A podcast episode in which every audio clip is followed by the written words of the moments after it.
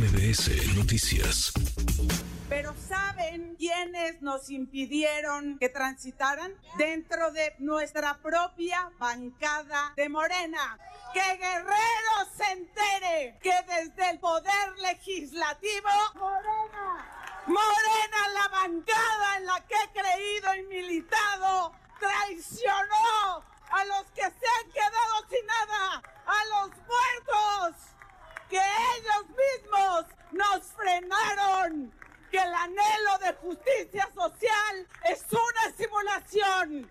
Y si me cuesta el cargo, se los entrego, pero la dignidad jamás. Vamos a luchar por Guerrero desde donde sea. Los traidores a la patria están dentro de Morena. Fueron los que impidieron que hoy subieran nuestras reservas para que les llegaran recursos. ¡Traidores! ¡Traidores! ¡Abdicaron a su razón de ser! diputada. ¡Déjenme sin cargo! Gracias, pero diputada. no sin dignidad. ¡Ahí están! Los que impidieron que llegara el dinero. Los que abdicaron Diputada, a su facultad favor de concluir. constitucional desde Favor de este concluir, poder diputada. son una vergüenza de bancada. Me avergüenzo de ellas y de ellos. Es cuanto. Gracias. Duras, durísimas las palabras de la diputada Selene Ávila, así en su cara les recriminó a los eh, diputados eh, de Morena el que no hayan dado recursos a los damnificados de Acapulco. Déjenme sin cargo, pero no sin dignidad. Los traidores a la patria están dentro de Morena. Selene, diputada, te agradezco estos minutos. ¿Cómo estás? Muy buenas tardes. Hola, amigo entrañable, mi Manuel López San Martín, compañero de tantas batallas periodísticas antaño. Te agradezco el espacio. Estoy un poco afónica y además pues un- se me hace un nudo en la garganta de volver a escuchar eso. La mañana me preguntaban en una entrevista que si me arrepentía yo de haberlo hecho y mi respuesta es no, volvería a hacerlo. Hay cosas que son intransitables, me parece infame, había muchos mecanismos jurídicamente, hacendariamente, presupuestariamente viables para bajar los recursos. A título personal yo presenté tres. El bloque El Camino de México, los denominados marcelistas, presentamos varias reservas. Eh, de todas las que presentamos, solo aceptaron primero una, nos dijeron que esa así iba a pasar, que tenía que ver con destinar el 15% de los excedentes petroleros, que corriendo la fórmula y más o menos con la proyección del contexto geopolítico, te daba por lo menos 45 mil millones de pesos o más si crece la estimación del precio del barril de petróleo. Era de las más light que había, porque otra era tocar la deuda, esa era una propuesta mía, que el 73 Ujú. Constitucional, párrafo octavo, te dice que la puedes usar para infraestructura y para emergencia entre los supuestos jurídicos, entonces encajaba muy bien. Otra era ampliar el ramo 23, que es lo que sustituyó el extinto Fonden y que se llama Programa eh, Presupuestario para Desastres Naturales, que imagínate, le etiquetaron 18 mil millones de pesos. Entonces, ¿sabes qué fue lo más doloroso? Que nos engañó y nos traicionó Nacho Mier, porque de todas las reservas, las que hicimos como bloque, que estaba esta de los excedentes, las otras dos que te refiero fueron mías tampoco transitaron desde luego. Este nos dijo bueno de todas esta sí va a pasar la de los excedentes les aseguro que sí pero voten a favor.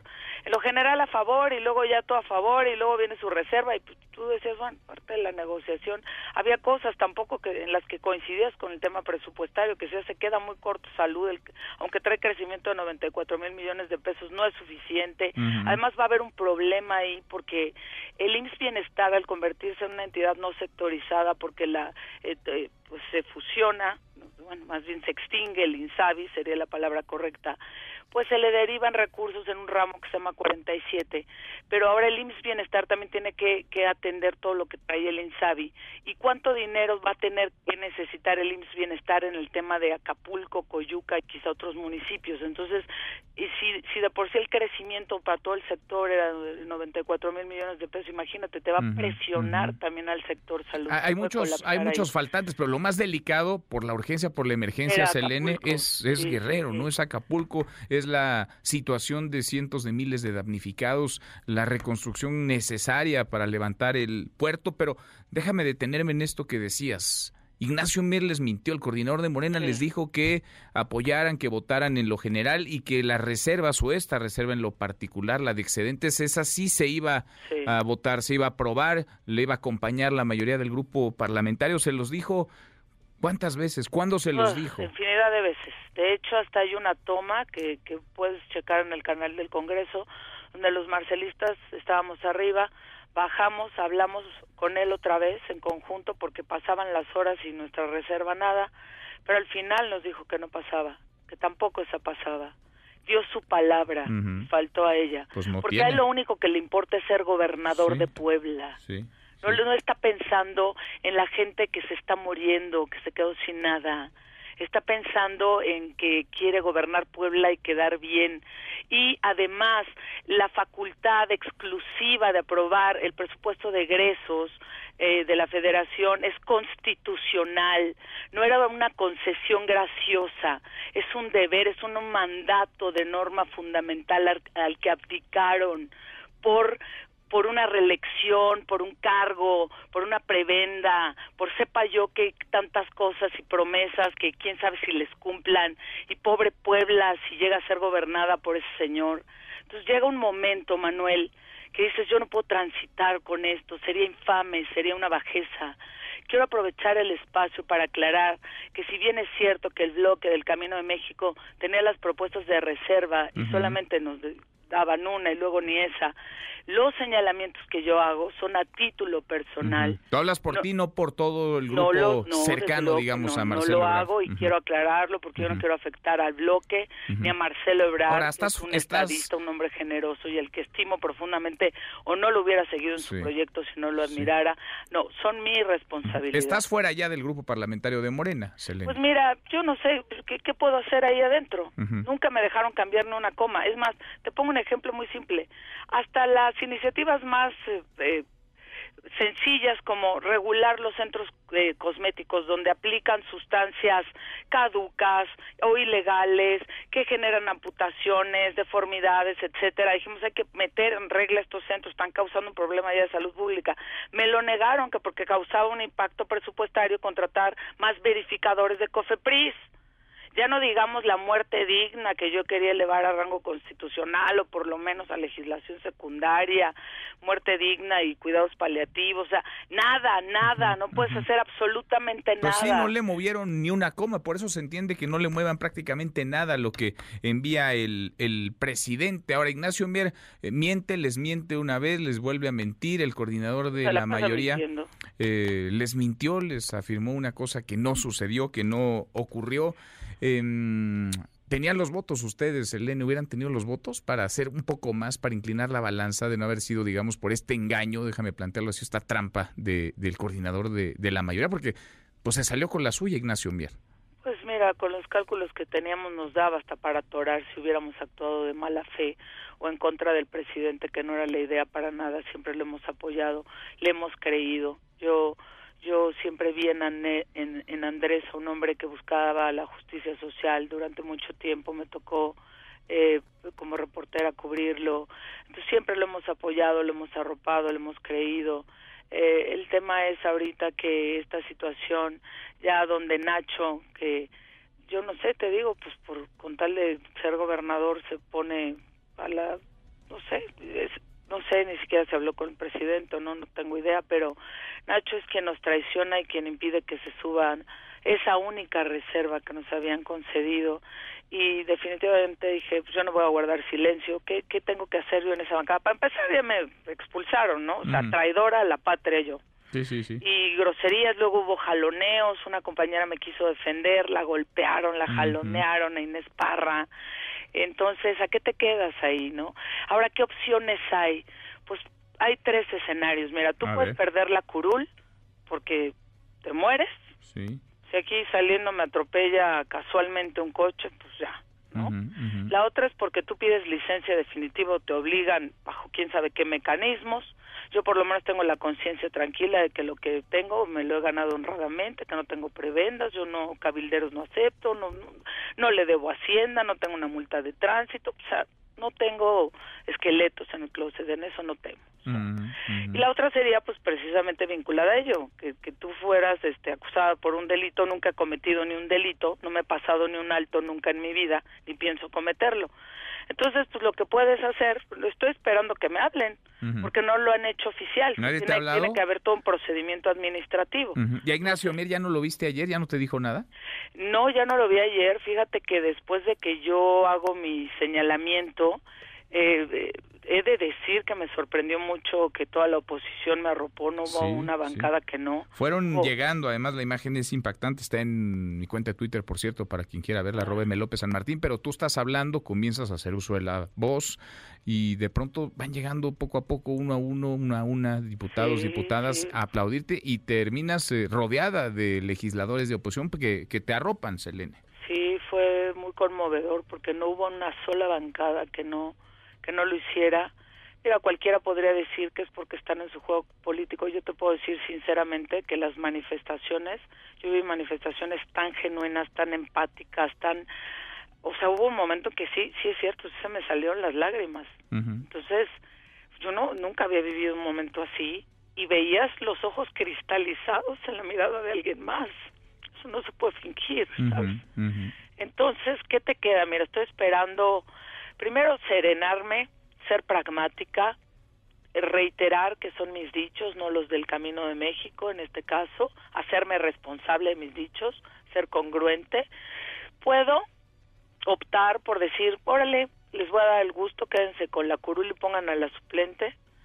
O puede ser que diga, me quedo como diputada independiente. O puede ser que diga, pues no sé, a lo mejor sí me voy a alguna bancada. Todas las bancadas dijeron, oye, si necesitas un espacio, aquí la puerta está abierta.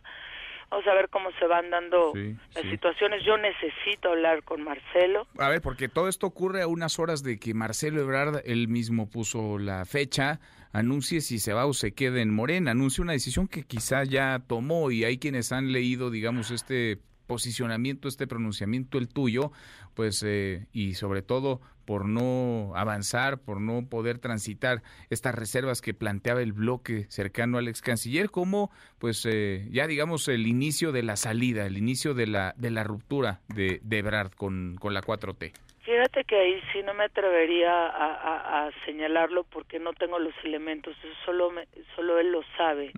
Eh, no, yo soy muy respetuosa y si alguien no me dice algo, no pregunto. En política hay cosas que, no- que es mejor no saber. Entonces, eh, yo desconozco si él se va a mantener, si hay algún acuerdo con Morena o no lo hay, o si se va a ir MC o no. Desconozco, eh, intercambié un par de watts en la mañana nada más con él para informarle. Pues, obviamente todo el mundo se, se enteró, ¿no? Pero eh, pues tengo que platicar con él porque ha sido mi líder, ha sido un hombre, es un estadista para mí, eh, es un hombre a quien eh, le creo, a quien admiro y a quien decidí seguir. Y tengo que platicar con él a ver qué me dice, pero pues obviamente que yo no me veo ahí dentro de, de, de Morena, o sea, ¿qué, qué, haciendo qué cosa? ¿De florero otra vez o qué, qué hago, no? pero sí tengo que platicar con él y no sé si él haga hoy su posicionamiento o espere a mañana eh, porque se sigue dilatando la comisión de honor y de Pues sí. justicia del partido. Tiene dos meses que puso esta impugnación, este recurso sobre el proceso, las eh, irregularidades que él eh, denunció. Y si en dos meses no le han contestado, pues eh, dudo mucho que en dos meses y un día le vayan a responder, Selene, en fin, o en dos meses y dos días. Pero si quiere ir eh, a, a la boleta, si quiere estar como candidato, pues nomás queda un camino, es el de MC y se tendría que registrar este fin de semana. Por eso es que los es. tiempos también Tiene ya que ser entre hoy y mañana, seguramente cuando él emita su pronunciamiento, debe de tener muchísima presión. Eh, yo fui de las que señalaron y no me tembló la voz para hacerlo, que hubo irregularidades en el proceso porque nos constaron. Yo siempre he sido una convencida de que el sistema democrático tiene que funcionar con legalidad, pero también con el componente de la legitimidad de origen. En eso, el presidente de la República es un gran ejemplo, no sé por qué no lo siguieron. Él llegó con legalidad y legitimidad, más de 10 puntos o cuánto Manuel cuando gana. Y acuérdate cómo sale Mid, que tanto le criticaban a Mid, y yo ni periodista soy, pero Mid sale como un demócrata también a, a decir, no me favorecieron los votos. Sí, sí. Entonces, ¿por qué las cosas que se criticaban se hacen, no? Entonces, era muy obvio la cargada de los gobernadores, de todo un aparato del Estado, las irregularidades, las encuestas, situaciones que dices, Pues sí. esto es democracia Era, interna. quizá era tan obvio que uno se sorprende que Marcelo Ebrard haya, pues haya resistido hasta el final, cuando ese desenlace era previsible. Estaba más que cantado, más que, más que anunciado. Pues Quizás parte le lo que- su lealtad al presidente. Marcelo es un hombre muy leal y a su gran templanza. Es un hombre de, de templanza, de resiliencia, que apela a las instituciones. En eso coincidimos profundamente. Por eso yo creo que, hice match con él, por usarlo de manera coloquial la palabra. Mm. Yo siempre voy a defender la división de poderes, las instituciones. Eh, por eso también esto de que se abdique a una facultad constitucional, que es la del presupuesto de egresos, votarlo, modificarlo, que es nuestra, Mm. pues me parece un despropósito. Sino mejor que pues tengas, pre- desaparece dos poderes de la República, haces un solo poder y un solo poder hace todo, ¿no? Imagínate, ¿a dónde vamos a ir a dar? Qué Pero- caso, qué caso y qué situación esta, porque además nos agarra como país en medio de la emergencia, la contingencia, de la crisis muy profunda en Acapulco, en Guerrero. Quedan ahí tus palabras, Selene, quedan no solamente para el registro de hoy, sino de lo que vendrá, eh, palabras emotivas, eh, valientes, duras, muy, muy fuertes, pero así has sido tú siempre, muy echada para adelante y aguerrida. Te agradezco estos minutos, gracias diputada, muchas gracias Selene por platicar con nosotros. Querido amigo, muchas gracias. Redes sociales para que siga en contacto: Twitter, Facebook y TikTok. M. López San Martín.